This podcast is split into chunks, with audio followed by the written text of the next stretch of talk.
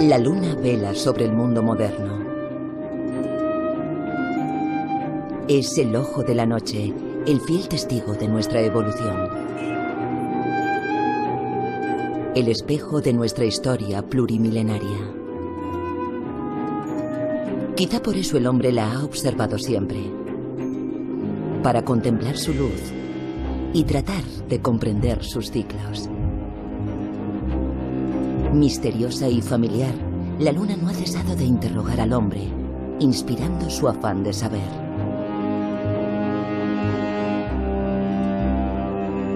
Esa es la aventura humana que nos disponemos a contar. Un viaje en el espacio y a través del tiempo.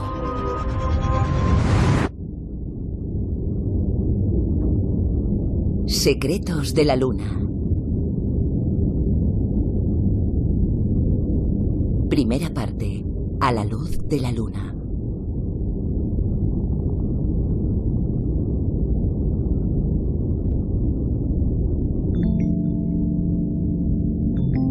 Tal y como revelan la ciencia y la mitología, los hombres no han cesado nunca de interrogar a la Luna. Ella ha sido testigo de los primeros pasos del pensamiento humano. Una época en la que, en el cielo, la luna era el punto de referencia más visible en la noche. La luna es una especie de marcador natural y gratuito del paso del tiempo. Y es una medida a escala humana. Utilizar la luna como primera medida del tiempo ha sido una de las primeras inquietudes de los hombres del pasado.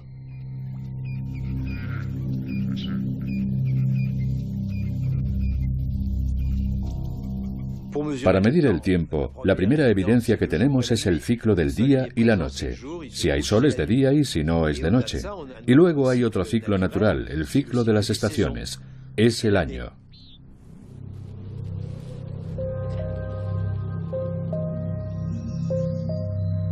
Pero entre el día, que es una unidad muy corta, y el año, que consta de 365 días, no hay nada palpable para los hombres salvo la luna.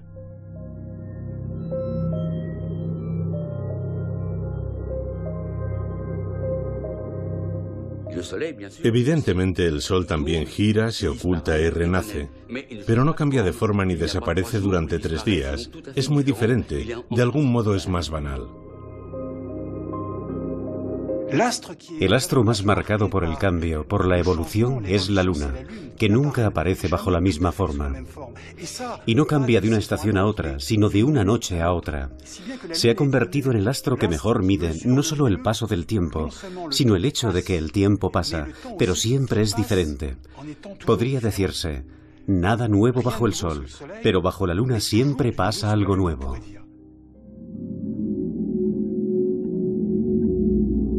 La luna refleja la luz del sol.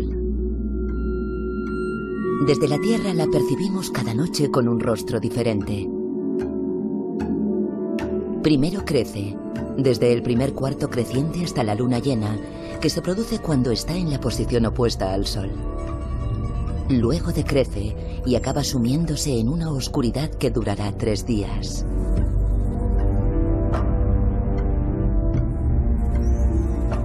Gracias a la regularidad de sus ciclos, el astro se ha convertido en un marcador del tiempo que tarda un poco más de 27 días en girar alrededor de la Tierra.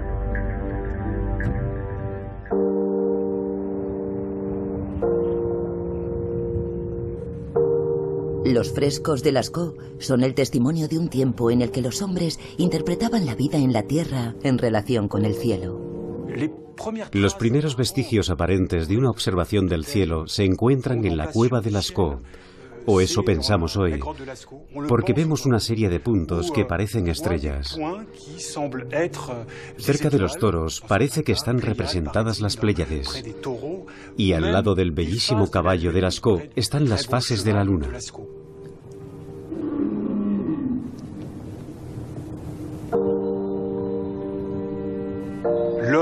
El hombre, fascinado por la noche exterior, se adentra en la noche interior de esta cueva para traer la luz. En este caso no es la luz de la luna, sino su propia luz. Se toma la molestia de describir las diferentes fases lunares. En todo caso, me gusta esta interpretación porque muestra bien esa fascinación.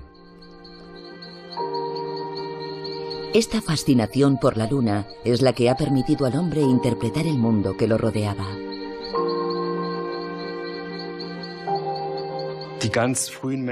Hace mucho tiempo los hombres no establecían ninguna relación entre las diferentes fases lunares. Solo veían un cuerpo celeste que cada noche adoptaba una forma un poco diferente de la de la víspera. Y poco a poco los hombres comenzaron a establecer un paralelismo entre la luna y el sol.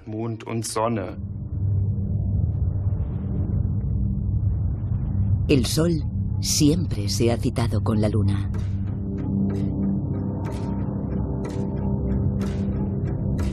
Forman una pareja inseparable que reina sobre el tiempo y la creación. El hombre siempre ha tratado de comprender sus ciclos respectivos, tal y como demuestra el monumento arqueológico de Stonehenge, que era a la vez un observatorio y un gigantesco calendario a cielo abierto.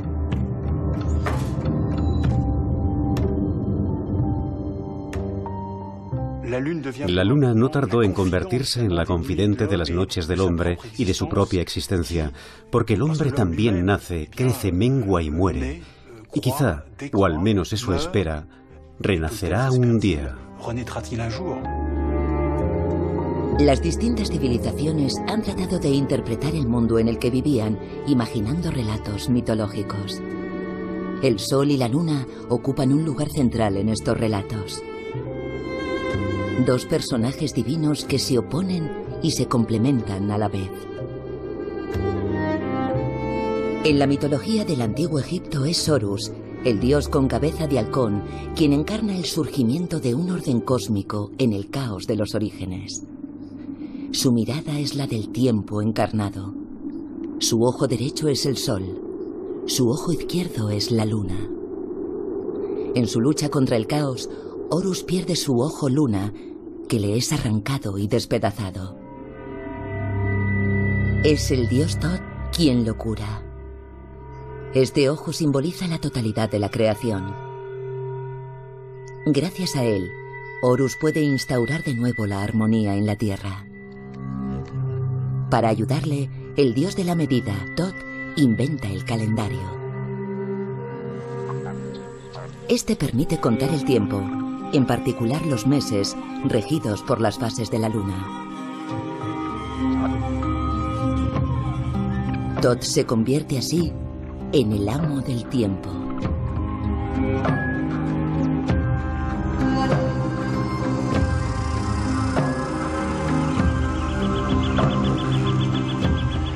Hace 5.000 años nacieron en Mesopotamia tres hechos culturales esenciales para la humanidad una nueva agricultura, la astronomía y la escritura.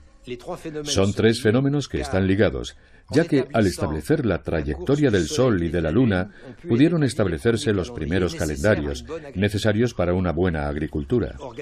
También ayudaron a organizar la vida social. No hay vida social sin calendario, sin un código colectivo observado por todos, que organiza y sincroniza sus vidas.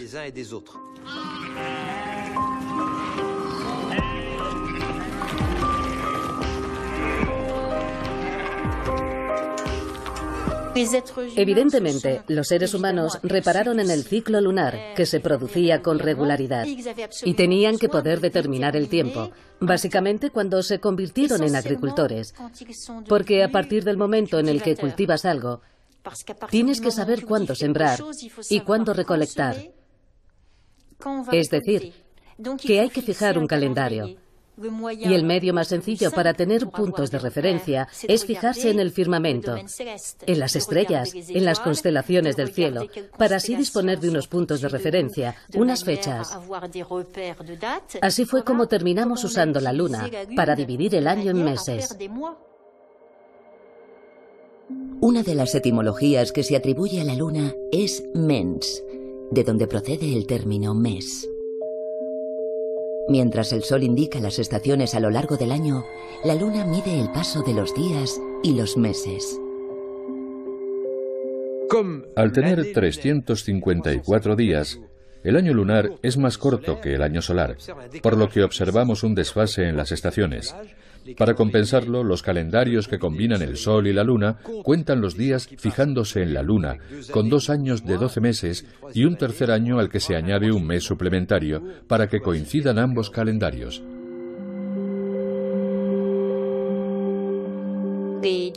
Las distintas civilizaciones se vieron obligadas a añadir lo que podríamos llamar un tiempo ajeno al tiempo lunar, un tiempo fuera del tiempo, y de esa forma reajustar el tiempo lunar, adaptar los meses lunares al año solar.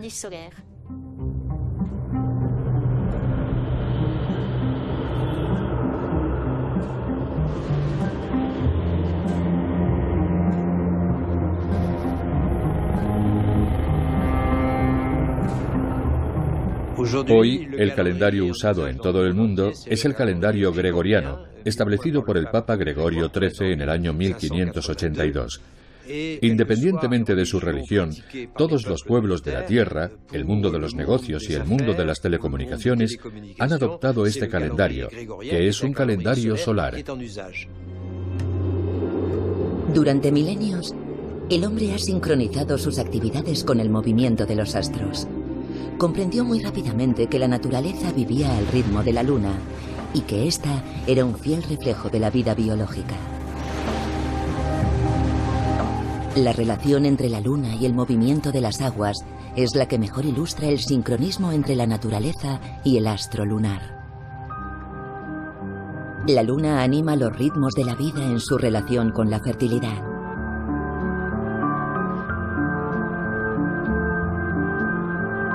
Los hombres han aprovechado siempre el flujo y el reflujo de las mareas que fertilizan las llanuras litorales ricas en biodiversidad. En la naturaleza observamos que los animales usan los puntos de referencia de su entorno.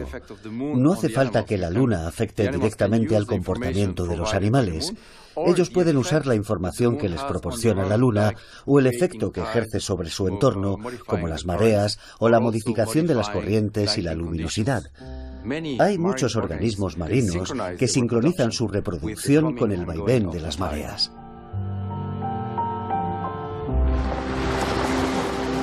La reproducción de los limúlidos en las costas del Atlántico ilustra a la perfección esta sincronización del ciclo lunar y la vida biológica. Movidos por su reloj interno, estos artrópodos prehistóricos aprovechan las grandes mareas para venir a aparearse y depositar sus huevos bajo la mirada protectora de la luna.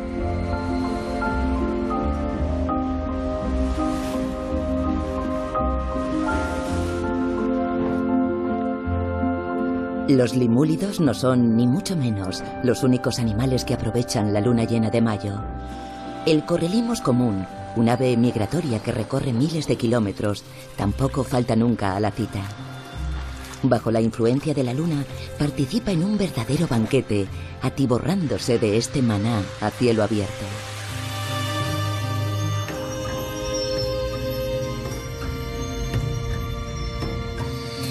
En tierra firme, la luz reflejada por la luna también afecta al comportamiento de ciertas especies animales. Algunos depredadores adoptan diferentes estrategias en función de las condiciones lumínicas que varían de una noche a otra. Es lo que hacen efectivamente los leones. Modifican sus estrategias de caza en función de las condiciones lumínicas de la luna. No solo evitan cazar durante la luna llena, sino que además lo hacen durante la hora más oscura de la noche, es decir, cuando el sol se ha puesto y la luna aún no ha salido. A lo largo de su evolución, los leones han desarrollado una visión perfectamente adaptada a la noche, lo que les supone una ventaja considerable sobre sus presas. Es un ejemplo de un gran depredador que adapta su comportamiento de cazador a la luz de la luna para optimizar la eficacia de su caza. La luna ejerce su influjo sobre el reino de la muerte pero también es el astro de la vida, la promesa de todos los nacimientos venideros.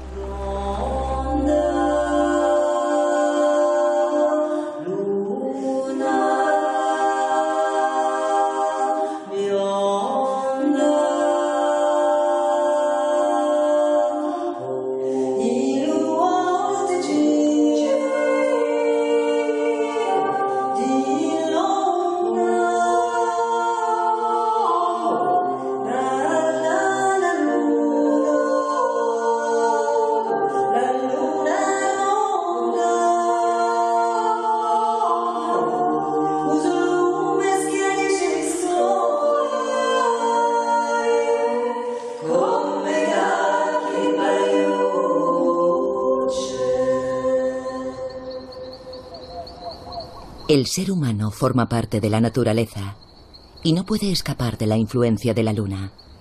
La invoca para que le sea favorable, ya que le atribuye numerosos poderes. La luna puede ser masculina o femenina, con lo que siempre tenderá a inspirar mitos, historias y leyendas de toda clase, que nos hablan de la relación de la luna con los hombres, con las mujeres o con los otros astros. En el caso de la luna, siempre son relaciones ligadas a la sexualidad. Todas las culturas, fueran de donde fueran, se dieron cuenta de que la luna era redonda, que menguaba, engordaba, desaparecía, vamos, que nunca era la misma, igual que una mujer embarazada. Además, el ciclo femenino dura cerca de 28 días, y el ciclo lunar también consta de 28 días. Por ello, la luna, fuera cual fuera su sexo, se asoció rápidamente con la fertilidad, con la fecundidad, con las relaciones entre hombres y mujeres y con el amor en el sentido más amplio.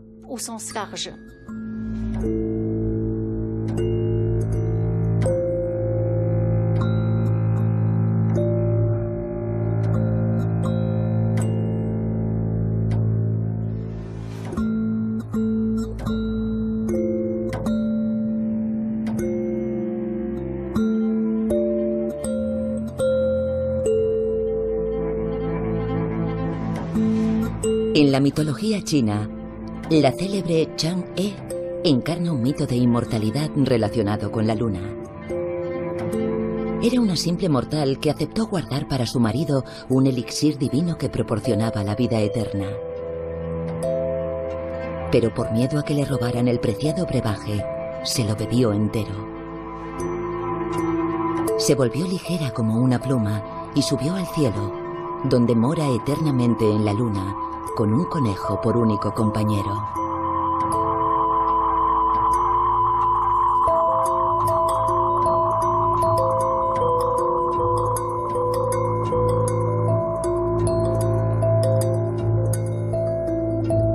La luna nunca ha sido adorada como tal, sino como una vía de acceso a lo sagrado.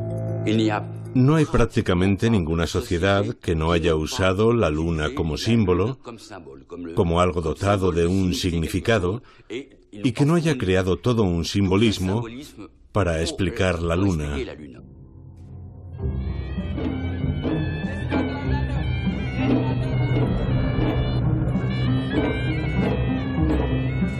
En Sri Lanka, la perajera de Kandy es un ritual de 2000 años de antigüedad que se celebra durante la tercera luna llena del verano y que está destinado a invocar las lluvias del monzón ligadas a la fertilidad.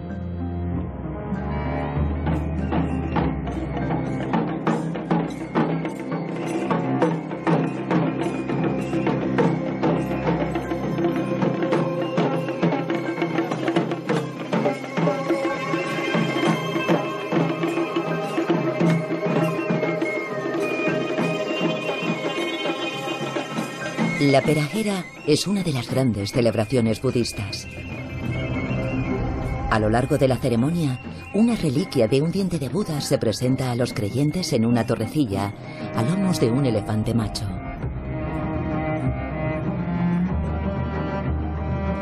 Al igual que la luna, la vida de Buda está marcada por tres grandes etapas. Su nacimiento, su despertar o plenitud y por último su muerte, que lo eleva al nirvana.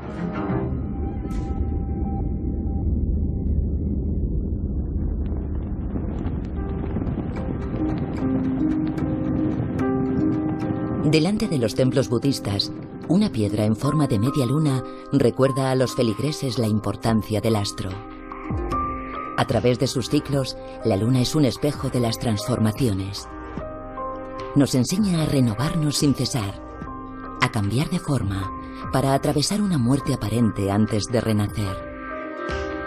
Lo real siempre es trascendente, nunca conocemos la realidad de las cosas. El sentido del mundo siempre se nos escapa. Tratamos de leerlo, de descifrarlo con diferentes códigos. La ciencia es uno de esos códigos, al igual que la poesía o la mitología.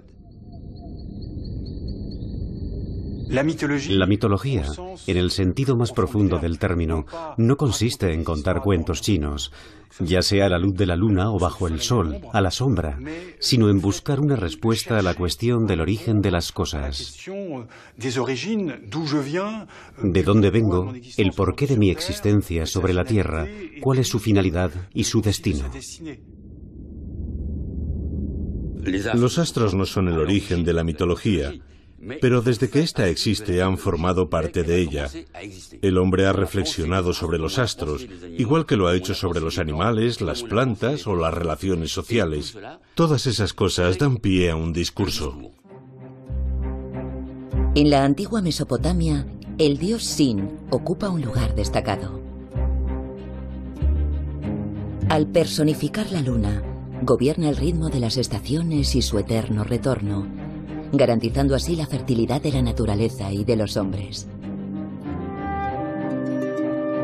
En las representaciones, la media luna simboliza una suerte de barca celestial vinculada al cuerno de toro, símbolo de fertilidad en toda la cuenca mediterránea.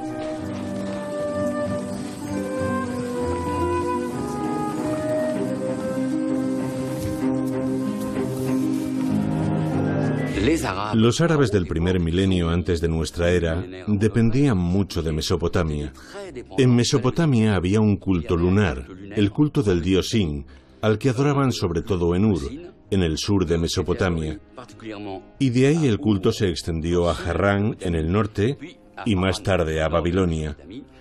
Hubo un rey, Nabonido, que era un ferviente adorador de la luna.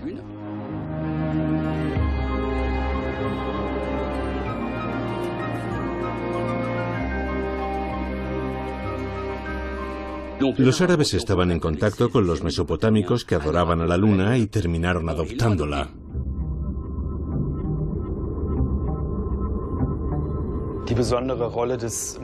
El papel tan particular de la luna en la cultura musulmana se explica por el hecho de que en aquel entonces los viajes en el desierto se hacían por la noche para evitar el sol abrasador. La luna y las estrellas eran guías luminosas, lo que justifica el fuerte simbolismo de la luna en el Islam.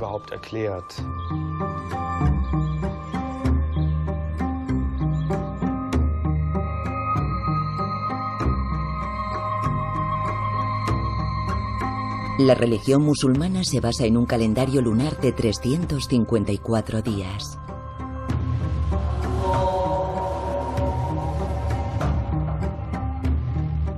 Año tras año observamos que el Ramadán tiene lugar 11 días antes, puesto que el año lunar tiene 11 días menos.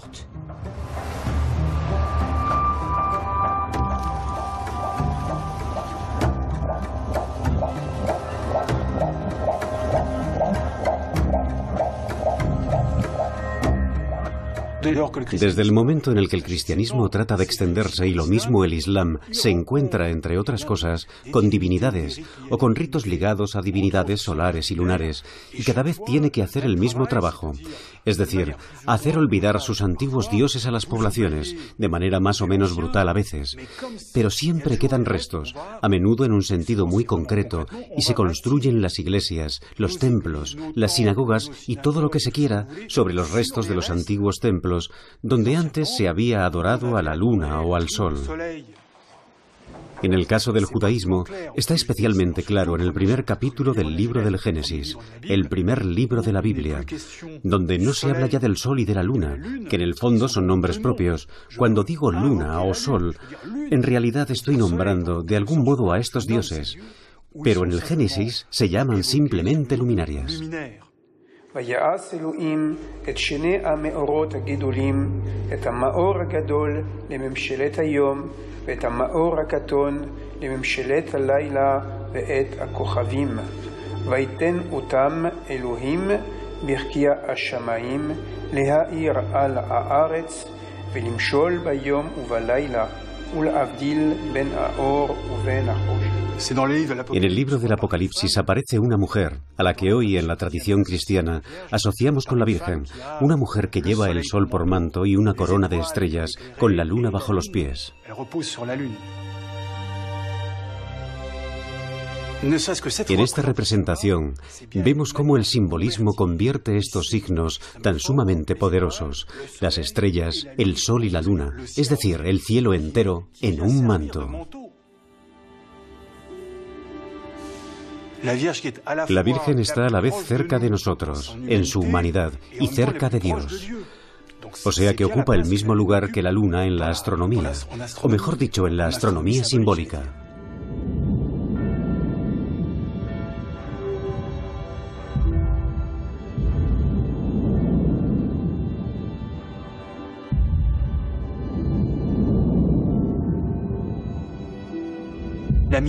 La mitología está llena de ciclos en los que el héroe o el semidios vive lo mismo que la luna.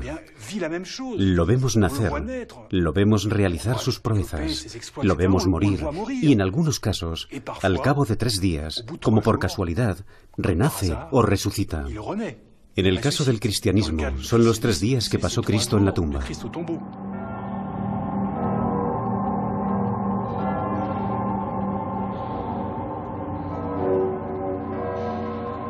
La luna es el primer muerto que resucita, porque desaparece durante tres días y tres días más tarde reaparece.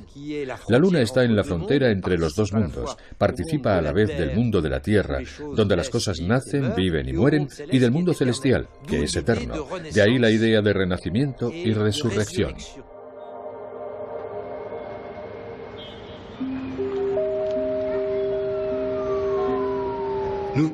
Nosotros tenemos la ciencia, pero además seguimos creando tantas mitologías como nuestros antepasados, porque tenemos la necesidad de responder a ciertas preguntas.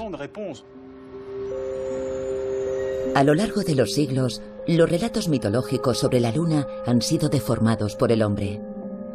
Poco a poco se han impuesto las creencias más diversas que han acabado fomentando las supersticiones más delirantes. Hay una creencia que sigue estando muy extendida. Y es que durante la luna llena se producen más nacimientos. Desde el punto de vista científico es totalmente falso.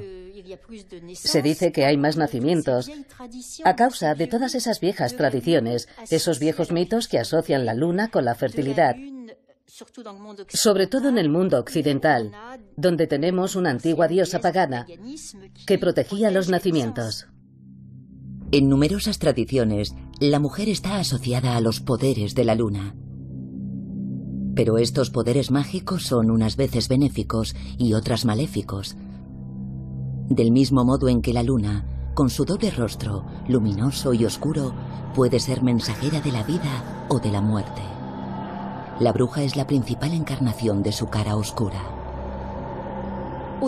Originalmente, en el mundo antiguo, la bruja era una mujer con acceso al saber, una mujer que conocía las cosas, que ayudaba a las mujeres más jóvenes, que les explicaba la sexualidad y también el día en el que daban a luz, las ayudaba en el parto.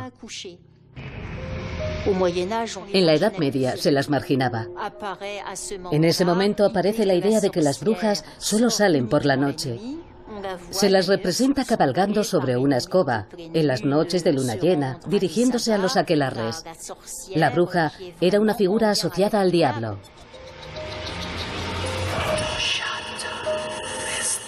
La luna aparece por la noche, por lo que también tiene una faceta angustiosa, inquietante y maligna. En ese sentido, la luna puede tener un papel en todo lo que es negativo. Y cuando tiene más fuerza y más puede influir en los humanos, según ciertas creencias, es cuando tiene un aspecto redondo. Los hombres lobo y los vampiros son criaturas maléficas que siempre se han asociado al poder de la luna. Al igual que el astro, sus metamorfosis los vuelven inquietantes. Es interesante la diferencia entre la cualidad de la luz del sol y la de la luna. Por un lado, la luz del sol nos muestra un mundo de contornos claros y colores luminosos. Por otro lado, la luz de la luna nos deja ver un mundo mucho más oscuro, a base de degradados de grises.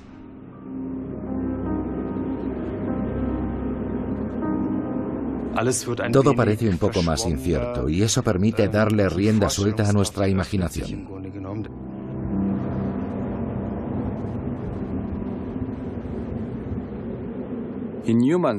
Los humanos pueden imaginarse fácilmente una imagen o un modelo basándose en sencillas observaciones y establecer una relación de causa-efecto donde en realidad no hay nada.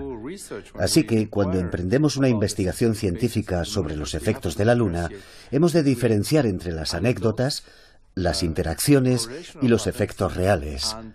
Los efectos reales existen, pero quizá no son tan fuertes como pensamos.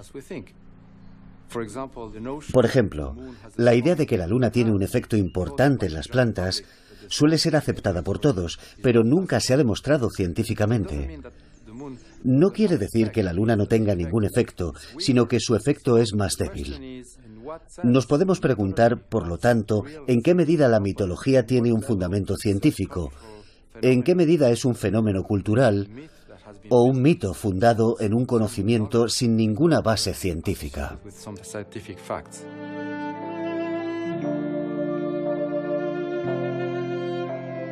La mirada del hombre no ha dejado de evolucionar. La luna ha sido una fuente de inspiración tanto para la ciencia como para los mitos y las creencias. En sus orígenes, el ser humano es astrólogo o astrónomo. Lo podemos llamar como queramos, pero en todo caso se dedicaba a observar el cielo. Algunos se especializarán en ello. Sea cual sea el uso que hagan de sus observaciones, se dedican a observar, medir, escribir, memorizar, para así, poco a poco, ir descubriendo un orden, una regularidad y predecir lo que sucederá mañana, pasado mañana y a veces incluso más allá, en esa bóveda celeste a la que dotan de un carácter cósmico. Una de las finalidades de la astronomía, desde la antigüedad hasta el Renacimiento, es la elaboración de horóscopos para predecir el futuro de los poderosos y de los emperadores en particular, a través de la posición de los astros. Numerosas representaciones del cielo muestran los planetas y la luna bogando a través de las doce constelaciones asociadas a los signos del zodiaco. Para elaborar un horóscopo hay que establecer el movimiento de los planetas, lo que implica hacer observaciones, construir instrumentos astronómicos y elaborar teorías para poder resolver las ecuaciones que permiten deducir una posición. La astrología sirvió de fundamento para la ciencia astronómica.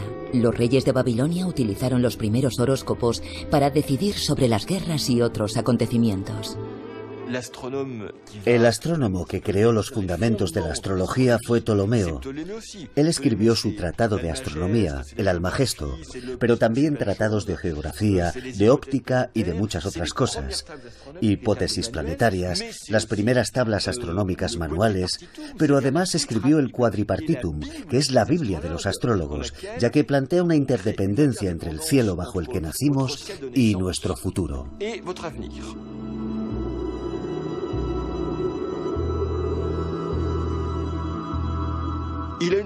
Ptolomeo tiene una teoría lo suficientemente acertada como para predecir con antelación cuándo se producirá un eclipse lunar, cuánto tiempo durará, cuándo se producirá un eclipse solar y si en un lugar dado, en Alejandría por ejemplo, que es donde trabajaba él, ese eclipse será parcial o total.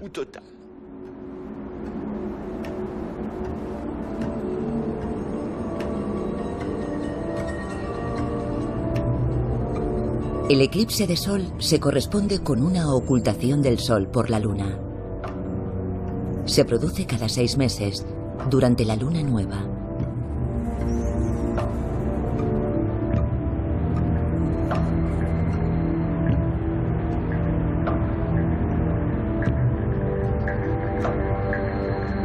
Durante un eclipse total, el mundo queda repentinamente a oscuras durante un breve instante, siete minutos a lo sumo.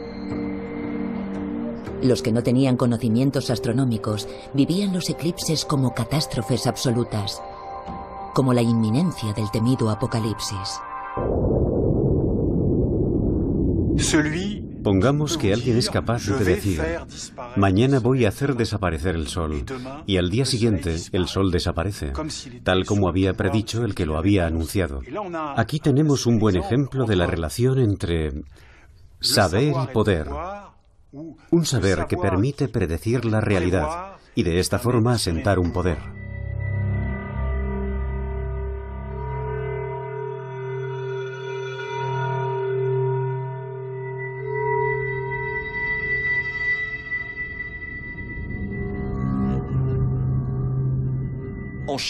En China se advertía al emperador con mucha antelación de los eclipses, porque pensaban que durante los eclipses un dragón se comía la luna. Era imprescindible tocar unos tambores por todo el país para ahuyentar al dragón. Y había dos astrónomos llamados Yi y O que estaban al servicio del emperador.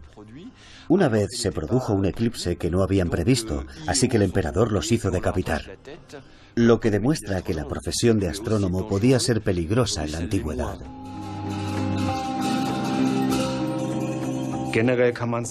Los eclipses solares y lunares siempre han sido acontecimientos difíciles de explicar para los hombres.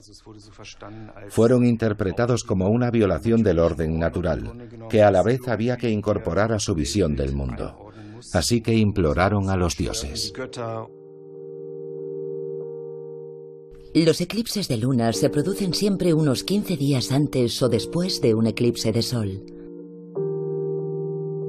Solo se producen durante la luna llena, cuando esta última se sitúa en la posición opuesta al Sol con respecto a la Tierra. No desaparece, pero cobra un matiz rojo ladrillo perceptible desde todo un hemisferio terrestre. Para nuestros antepasados, este matiz rojo ladrillo podía corresponderse con un momento tan aterrador como un eclipse de sol. Pero para los astrónomos de la antigüedad era un espectáculo que representaba una ocasión única de observar algo. Gracias a la sombra circular que proyecta la Tierra sobre el astro, antes o después de que éste se coloree de rojo, los sabios comprenderán poco a poco que la Tierra es redonda. Ya en el siglo IV antes de nuestra era se sabía que la Tierra es redonda. Aristóteles demuestra su rotundidad con este argumento en su Tratado de Astronomía del Cielo. Es un argumento importante que jamás será cuestionado. Pero durante mucho tiempo, la ciencia siguió supeditada a una visión religiosa y filosófica del cosmos, según la cual éste pertenecía a los dioses e imponía a los hombres un destino que no elegían ellos. Las primeras observaciones astronómicas de la Luna, el Sol y los otros planetas condujeron al primer modelo del universo, que situaba la Tierra en el centro de todo. Cosa que parece lógica, ya que tal y como pensaba Aristóteles, la Tierra parece inmóvil. Ni siquiera fijándonos en las estrellas, observamos un cambio de posición, lo que puede sugerir que la Tierra está en el centro del sistema. El sistema comprendía así la Tierra, en el centro, la Luna en órbita, y los demás planetas y el Sol estaban cada cual en su esfera cristalina y transparente. Los grandes pensadores de la antigüedad, astrónomos y filósofos, tenían todos una visión perfectamente ordenada del cosmos. Era la visión que se impuso en Grecia. Para ellos, cosmos era uno de los términos más nobles que se podía usar, y el cielo era, por así decirlo, cósmico por naturaleza, es decir, bello y ordenado. En su experiencia bajo el cielo, el ser humano se sentía casi aplastado por ese todo, en el que él solo era un elemento pequeño, casi indiscernible. Y durante mucho tiempo, ese fue el marco cósmico dentro del que el hombre se concibió a sí mismo y concibió su existencia y la de los suyos, su familia, su pueblo, su origen y su destino. En esta visión cosmogónica, la luna desempeña un papel muy particular de astro fronterizo.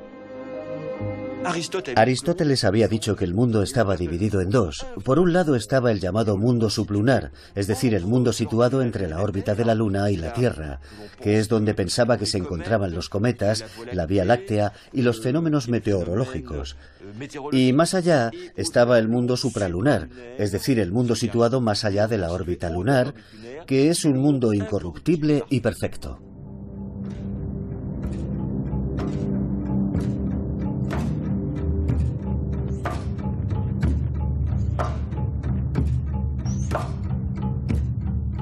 A finales del siglo VII, el Islam entra en su edad dorada, una época propicia para el desarrollo del arte y la ciencia, durante la cual los astrónomos árabes y persas aportarán una serie de mejoras considerables a la ciencia astronómica fundada por los griegos.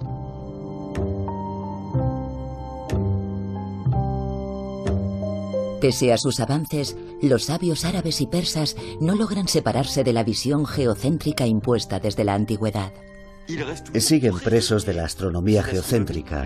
La Tierra sigue estando en el centro de todo, todo gira a su alrededor. Y hay una especie de amontonamiento de astros en un universo compuesto de capas con unas esferas que rodean la Tierra y que sostienen los planetas. De hecho, en la antigüedad, en la Edad Media y en el Renacimiento, nadie se pronuncia sobre la llamada quinta esencia, sobre la estructura de esas esferas cristalinas. ¿De qué están hechas? ¿Cuál es el motor que hace que los planetas se muevan alrededor de la Tierra? Hasta entonces, las observaciones se hacían a simple vista. Pero ello no impedía a los astrónomos realizar mediciones muy precisas con distintos instrumentos que les permitían determinar la posición de los astros.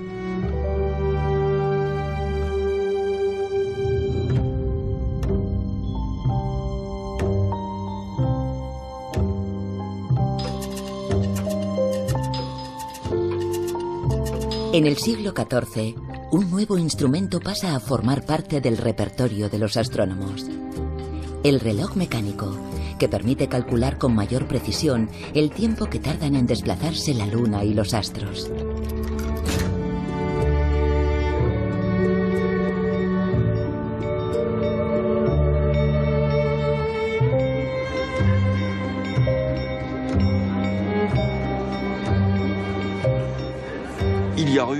Se produjo un episodio capital en la historia del pensamiento, y es que en 1543, el año de su muerte, Copérnico publicó una obra sobre las revoluciones de las orbes celestes, donde anuncia que la Tierra ha perdido su estatus de astro central. Es el nacimiento del heliocentrismo, es decir, que para Copérnico la Tierra y los planetas giran alrededor del Sol. Es una verdadera revolución, porque el antiguo concepto de cosmos se viene abajo. Ahora observamos el cielo, ya no observamos el cosmos. Ya en esa época el hombre pensó, un día navegaremos por el cielo, igual que hoy navegamos por los mares, estamos en el siglo XVII, y descubrimos el mundo navegando por el mar. Aquello ya tenía una dimensión un poco sacrílega. En el siglo XVII, la astronomía está escribiendo un nuevo capítulo de la historia del ser humano. La frontera entre el cosmos y la Tierra era la Luna, hasta que los astrónomos apuntaron los primeros telescopios al firmamento. Es inevitable pensar en Galileo y en una fecha, el 30 de noviembre de 1609, gran fecha. Galileo apunta su telescopio al cielo. ¿Y qué es lo que se encuentra? La luna, por supuesto, porque es el astro más fácil de observar. Y se adentra en esta especie de guardia fronterizo del cosmos que es la luna, y observa que parece tener montañas, colinas y desfiladeros, pero va más allá, porque desde la luna viaja con su telescopio hasta Júpiter y ve que alrededor de Júpiter hay unas lunas. Y se dice, qué raro, pensaba que solo la Tierra tenía lunas. Y eso quiere decir que Júpiter también las tiene. A partir de la observación astronómica de la Luna, de nuestra Luna, una cosa lo llevó a la otra, y el concepto de cosmos acabó hecho añicos.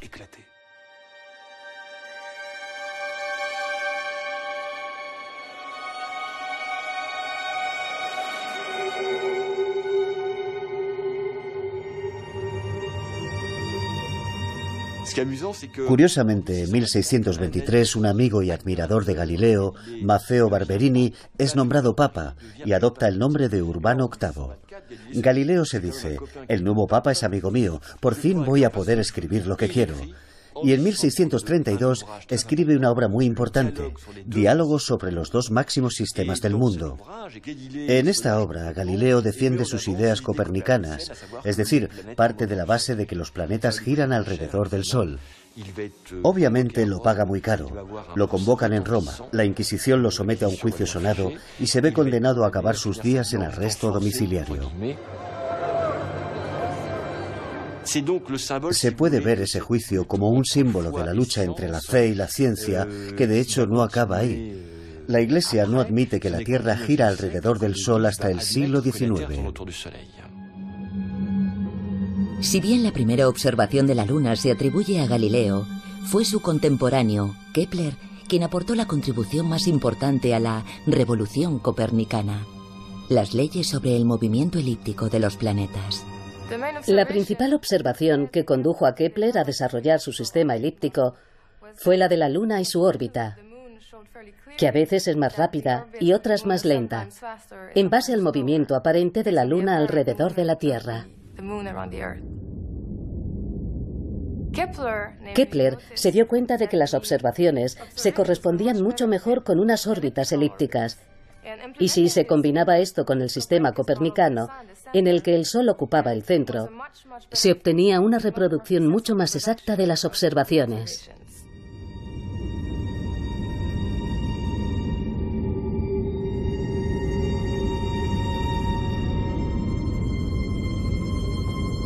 La Luna presenta miles de irregularidades que no se pueden establecer empíricamente. Hay que elaborar una teoría del movimiento de la Luna y para ello hay que poseer una teoría de la gravedad. Esto no fue posible hasta que Newton publicó los principios matemáticos de la filosofía natural, donde aborda el movimiento de la Luna.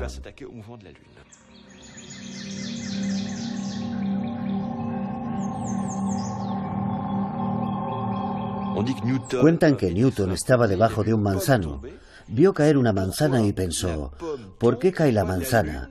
Y la luna, porque estaba viendo la luna en pleno día, ¿por qué no cae la luna? Newton se preguntó cuál era el vínculo entre la Luna y la Tierra. Tenía que haber una fuerza que ligara la Luna a la Tierra, lo que llamamos fuerza gravitatoria. Debido a su masa, la Tierra la arrastra hacia ella, pero como la Luna gira, tiende a querer ser eyectada como por efecto de una fuerza centrífuga. O sea que se produce un equilibrio entre la fuerza centrífuga, que tiende a eyectar la Luna de su órbita, y la fuerza de la gravedad, que la atrae hacia la Tierra. Y después de Newton, los geómetras, los matemáticos, van a establecer una serie de teorías matemáticas y físicas de gran complejidad sobre la Luna.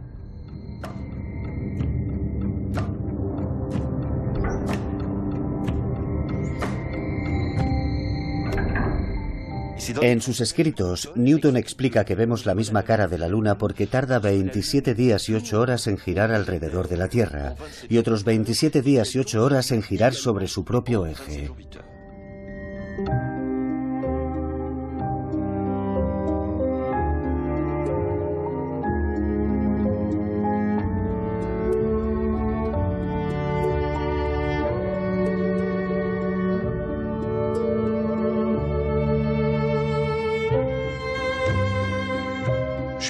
Creo que en la historia de la humanidad, la mitología es anterior al espíritu científico, y si un día la ciencia declinase, la mitología sobreviviría a la ciencia.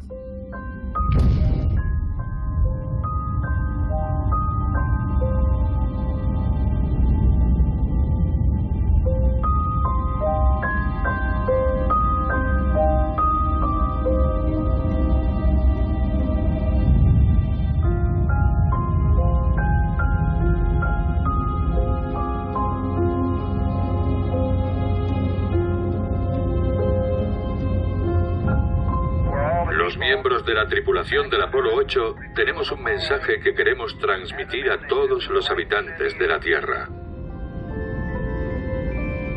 En el principio creó Dios el cielo y la tierra.